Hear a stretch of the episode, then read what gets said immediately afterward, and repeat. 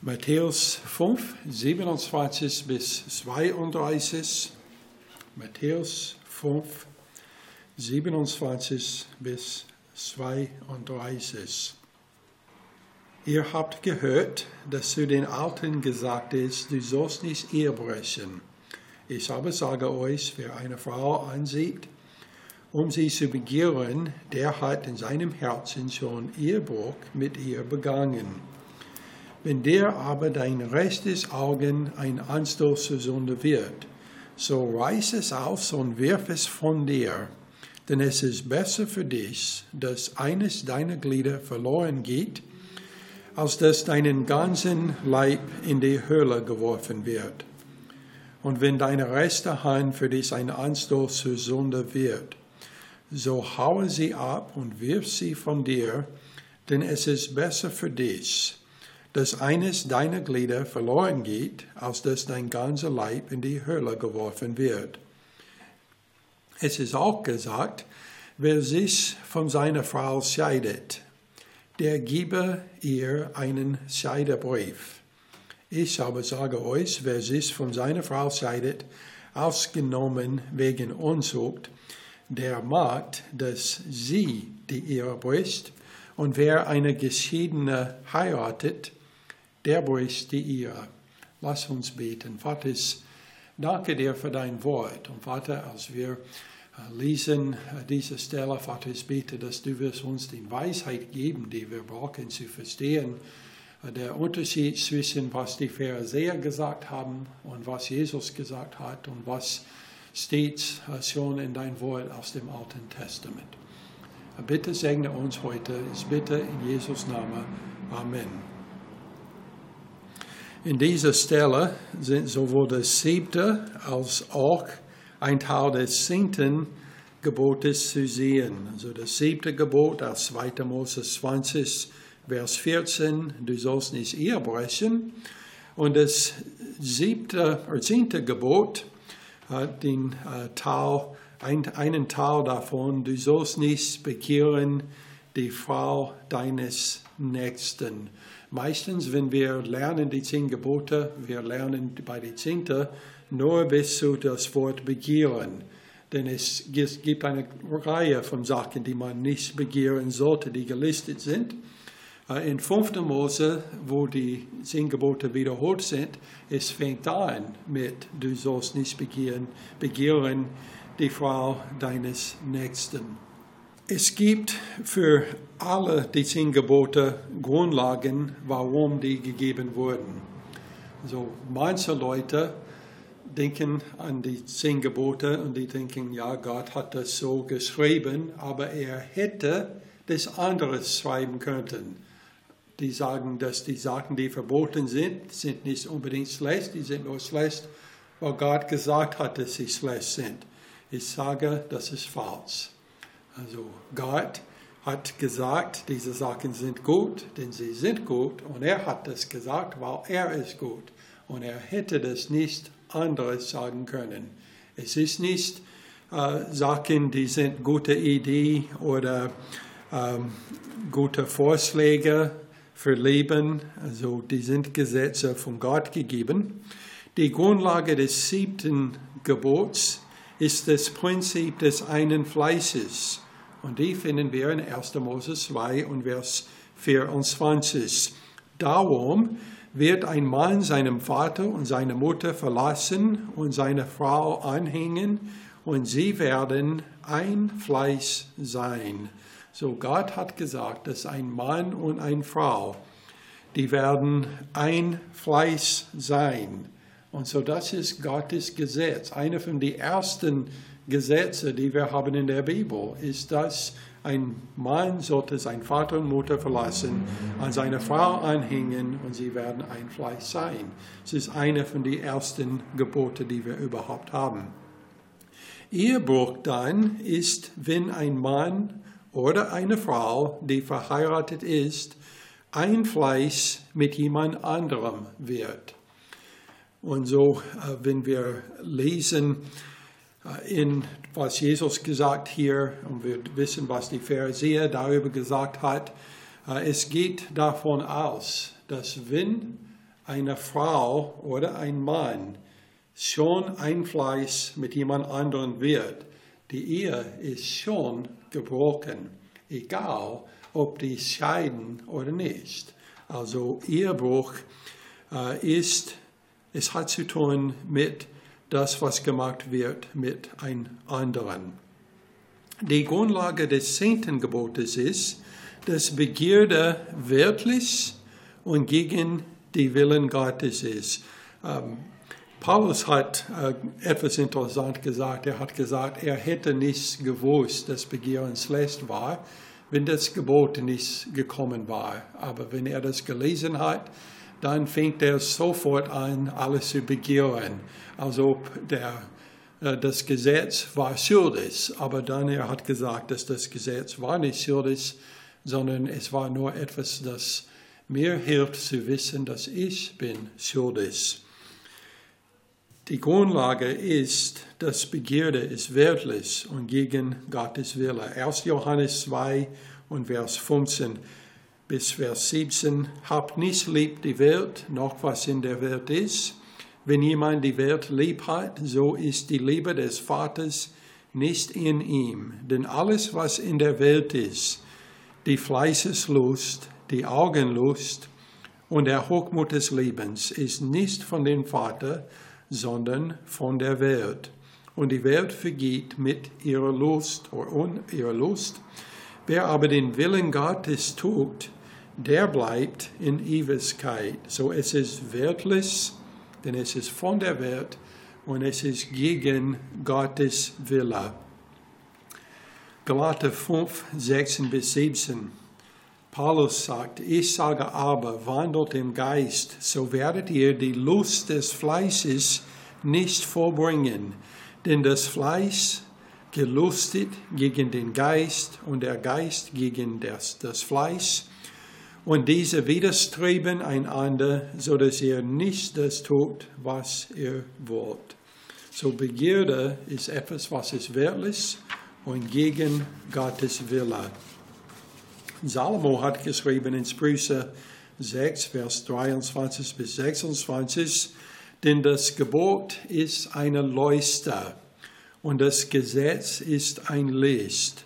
Unterweisung und Ermahnung sind ein Weg des Lebens, um dich zu bewahren vor der bösen Frau, vor der glatten Zunge der Fremden. Begehre nicht in deinem Herzen nach ihrer Schönheit und lass dich nicht fangen von ihren Blicken. Denn um einer höheren Frau willen kommt man an den Betelstab und die Frau eines anderen gefährdet die kostbare Seele. Also Salomo hat gesagt, das Gesetz, die Gebote sind uns gegeben als Licht, damit wir sehen können, wie wir gehen sollen und nicht in solche ähm, Falle gefangen wie dieses höhere Frau oder eine schöne Frau, die die Frau einer anderen ist. In Vers 27, er redet dann weiter, kann jemand mein Feuer in seinem Gewand tragen ohne dass seine Kleider in Brand geraten? Oder kann einer auf glühende Kohle schreiten, ohne sich die Füße zu verbrennen? So ergeht es dem, der zu einer Ehefrau seines Nächsten eingeht. Keiner wird ungestraft bleiben, der sie anruht. Also das ist Weisheit von Salomo äh, über dieses Thema. Es wäre schön, wenn Salomo selbst seinen, seinen eigenen Rat nachgefolgt haben. Also er hat das nicht gemacht und es waren sehr viele große Probleme gekommen. Also dass äh, zur Zeit seiner Söhne der Königreich wurde getrennt. Und viele Probleme, die sie noch heute haben, äh, man kann sagen, dass es geht zu, zu Salomo und seine fremde Frauen. Die Schriftgelehrten und Pharisäer konzentrierten sich auf die Gebote, die mit der äußeren Erscheinung zu tun hatten, weil sie leichter zu halten waren. Also ich habe letzte Woche gesagt, wenn Jesus sagt, äh, du sollst nicht töten, die alle könnten aufstehen und Zeugnis geben und sagen, ja, das haben wir noch nicht getan. Äh, es ist ähm, schwarz-weiß. Entweder du hast oder du hast es nicht gemacht. Also es gibt kein, ähm, kein Raum zur Bewegung da und so das ist ziemlich leicht. Du musst einfach niemanden töten. Aber wir haben erklärt letzte Woche, dass Jesus hat gesagt, dass Hass und Zorn waren genauso schlimm. Äh, aber die Pharisäer konzentriert nicht auf Sachen wie Hass und Zorn, denn das war viel schwieriger zu halten. Und genauso bei dieses, du sollst nicht Ehebrechen. Denn Ehebrechen, solange aus einer Linie war, die man könnte sagen, ja, ich schreite nicht über diese Linie, dann ich darf alles anderes machen, das war ziemlich leicht. Aber wenn Jesus hat dann gesagt, dass wer eine Frau ansieht und sie begehren, der hat in seinem Herzen schon Ehebruch mit ihr begangen. Das macht dieses Gebot dann viel schwerer. Und die Pharisäer äh, würden das dann nicht so leicht finden zu halten. Aber Gott schaut nicht auf die äußere Erscheinung das, was wir machen, damit alle anderen uns sehen kann, Gott sieht das überhaupt nicht an, sondern er sieht, was im Herzen ist. Und Gott, Jesus sagt, ihr Buch ist eine Sünde des Herzens. 1. Samuel 6 in Vers 7, es steht, aber der Herr sprach zu Samuel, schaue nicht auf sein Aussehen, noch auf seinen hohen Wuchs, denn ich habe ihn verworfen. Denn der Herr sieht nicht auf das, worauf der Menschen sieht, denn der Herr sieht auf das, was vor Augen ist. Der Herr aber sieht das Herz an. Petrus sagte in 2. Petrus 2 und Vers 14, dabei haben sie Augen voller Ehebruch. Sie hören nie auf zu sündigen und locken die unbefestigten Seelen an sich. Sie haben ein Herz, das geübt ist in Habsug und sind Kinder des Flugs. Petrus macht das klar, genau was Jesus gesagt hat, dass es ist eine Sünde des Herzens. Und wer das macht, der ist geübt in Habsucht und er hat nicht nur das siebte Gebot gebrochen, sondern auch auch der Zehnte, der auch sagt, dass du sollst nicht begehren. Sprüche 4, Vers 23, wieder sehr guten Rat von Salomo, wo er nicht, das nicht selber immer gefolgt haben. Mehr als alles andere behüte dein Herz, denn von ihm gibt das Leben aus. Nun kommen wir zum Vers 29. Und Jesus hat ein paar interessante Beispiele gegeben. Er sagt, wenn der aber dein rechtes Auge ein Anstoß zur Sonne wird, so reißt er aus und wirf es von dir. Denn es ist besser für dich, dass eines deiner Glieder verloren geht, als dass deine ganze Leib in die Hölle geworfen wird. In Vers 30, er sagt dann ähnlich über die Hände. Diese Rede von Jesus wird in einem größeren Kontext in Matthäus 18 behandelt. Und so, wir werden nicht heute äh, viel sagen über diese zwei Beispiele. Denn wenn wir kommen zu Matthäus 18, wir werden finden, dass die Füße sind auch da hinzugefügt. Es wird viel mehr da gesagt über das und so wir ähm, machen den Predigt nicht heute über diese Beispiele, die er gegeben haben. Es genügt uns zu bemerken, dass das Auge das Tor zum Herzen ist. Wenn wir das Herz beschützen wollen, müssen wir mit den Augen beginnen. Und so sagt er, wenn man ein Problem mit Augen hat, dann man sollte den Augen weg. Also wir sollen das nicht sehen als ein ähm, Rat, das er gibt, dass man das tun sollte, sondern wir sollen denken an, was er, was das bedeutet, was in unserem Leben bringt uns in diese falsche Richtung. Und das müssen wir, ähm, wir wegschaffen von unserem Leben. Hiob 31, Vers 1. Hiob sagt, ich hatte einen Bund geschlossen mit meinen Augen, dass ich ja nicht begehrlich auf eine Jungfrau blickte. Also Hiob, wir glauben, das ist das älteste Buch der Bibel. Und er sagt, er hat einen Bund geschlossen mit seinen Augen. Psalm 101, 2 und 3. Wir fangen an in Mitte von Vers 2. David hat gesagt, ich will mit lauterem Herzen wandeln im Innern meines Hauses. Wie wäre sein Leben anders sein, wenn er auch daran gedacht hat, oben darauf sein Haus. Denn er hat auch sein Rat nicht immer gefolgt. Er sagt, ich will mit lauterem Herzen wandeln im Inneren meines Hauses. Das heißt, wenn niemand mich sehen kann, und die wissen nicht, was ich mache, mit lauterem Herzen wandeln. Ich will nichts Schändliches vor meine Augen stellen. Paulus sagt in Römer 14 oder 13, Vers 14, fliegt das Fleisch nicht bis zur Erregung von Begierden. Das heißt, wir müssen manchmal Nein sagen, wir müssen manchmal weglaufen, und wir müssen manchmal einfach nicht dahin gehen, wo wir wissen, dass wir werden etwas sehen, was uns von dem richtigen Weg ablenken werden. Sprüche 4, Vers 25. Lass deine Augen geradeaus schauen und deine Blicke auf das Größte sein, was vor dir liegt.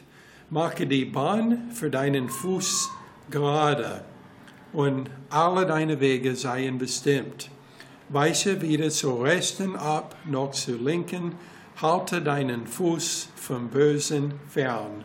Manchmal müssen wir Sachen in unserem Leben einfach ändern, denn durch diese Situationen, es führt uns auf den falschen Weg und wir, wir müssen einfach wegrennen von das, was uns was ein Anstoß zur Sünde wird für uns.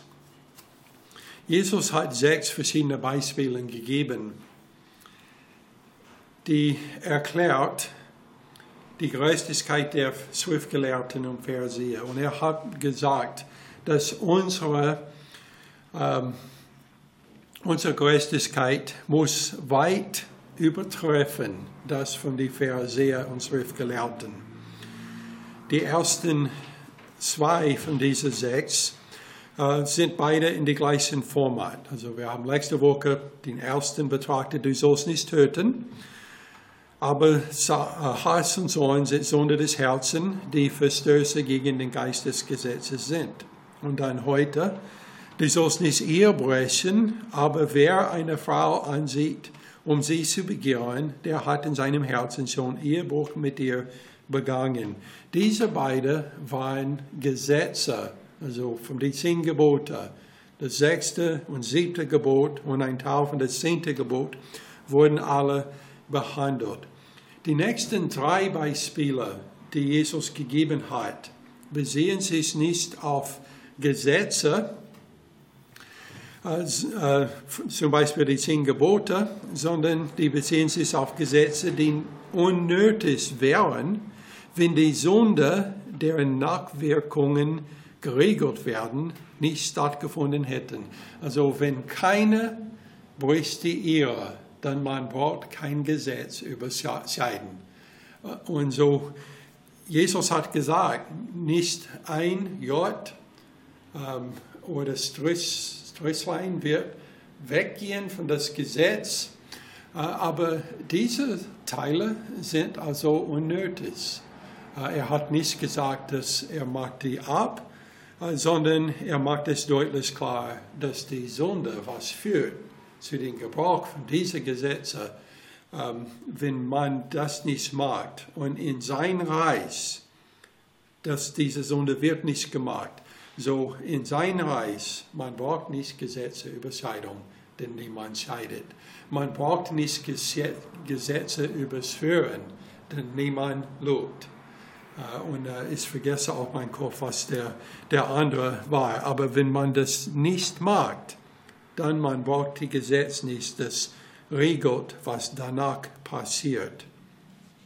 So, wir kommen zu den nächsten in Vers 31. Es ist auch gesagt, wer sich von seiner Frau scheidet, der gebe ihr einen Scheidebrief. Vers 32, ich aber sage euch, wer sich von seiner Frau scheidet, ausgenommen wegen Unzucht, der macht, dass sie die ihre bricht. Und wer eine Geschiedene heiratet, der bricht die ihre. Auch diese Rede wird in Matthäus 19 ausführlicher besprochen und daher werden wir nicht heute viel darüber sagen.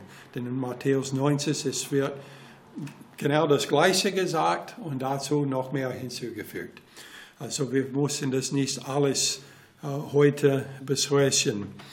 Die Worte der Schriftgelehrten waren in diesem Fall nicht ein Teil des Gesetzes, sondern eine Schlussfolgerung aus dem, was im Gesetz gesagt wurde. Also es steht nicht im Gesetz, dass man einen Scheidebrief schicken darf. Das steht nichts in dem Gesetz. Was steht im Gesetz ist, wie man handeln sollte, wenn einer gegeben wurde. Also äh, hat Mose wirklich erlaubt, äh, dass Leute scheiden. Ähm, also Jesus hat gesagt, nur wegen der Härte ihres Herzens hat er das gesagt. Aber wenn wir lesen, dass in 5. Mose 24.1, wir finden, dass es steht nichts, dass man scheiden darf. Ich lese das jetzt vor. 5. Mose 24.1. Wenn jemand eine Frau nimmt und sie heiratet und sie findet nicht gerade vor seinen Augen, weil er etwas Schändliches an ihr gefunden hat und er ihr einen Scheidenbrief, Scheidebrief schreibt und ihn ihr in die Hand gibt und sie aus seinem Haus entlässt. Also wenn das passiert, dass er dieses Brief sieht oder gibt und sie ausstoßt, ähm, dann wird es geregelt, dass er sie dann nicht wieder heiraten darf später. Also es hat zu tun mit äh, Ordnung Aber nichts in diesem Vers sagt, dass eine Scheidung in Ordnung ist. Denn es war nicht in Ordnung wegen dem Einfleißprinzip.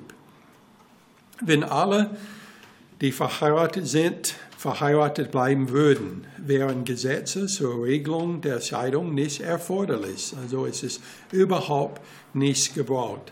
Lukas 16, Vers 18 in einer ähnlichen Stelle Jesus sagt, jeder, der sich von seiner Frau scheidet und eine andere heiratet, der bricht die ihre. Und jeder, der eine vom ihren Mann geschiedene heiratet, der bricht die ihre. Wir sollen dieses Vers vergleichen mit was wir gelesen haben in Vers 32. Denn in Vers 22 wir finden dass es ist die Frau, die es steht, dass sie die Ehre bricht. Die Ehe bricht.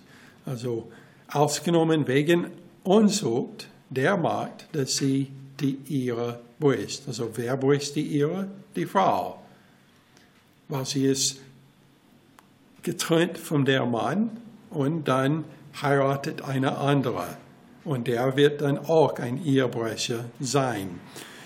Also, wenn es wegen Unzucht ist, sie hat bereits Ehebruch begangen. So, wenn ein Mann entlässt die Frau, die Ehebruch schon gemacht hat, dann er macht es nicht, dass sie die Ehe bricht, denn sie haben das schon gemacht. So viele finden in dieses Vers eine Ausnahme, der in Wirklichkeit keine Ausnahme ist. Denn er sagt, wenn eine Frau, wer sich von seiner Frau scheidet, ausgenommen wegen Unzucht, der macht, dass sie die Ehe bricht, wenn sie Unzucht schon gemacht hat, sie hat die Ehe schon gebrochen. Und so, er macht es nicht, dass sie es bricht, sie hat es schon gebrochen. Und so eigentlich, es gibt keine Ausnahme in diesem Vers. Und das ist, was wir finden in Lukas 16, 18. Jeder, der sich von seiner Frau scheidet und ein anderer heiratet, keine Ausnahme hier, der bricht die Ehre.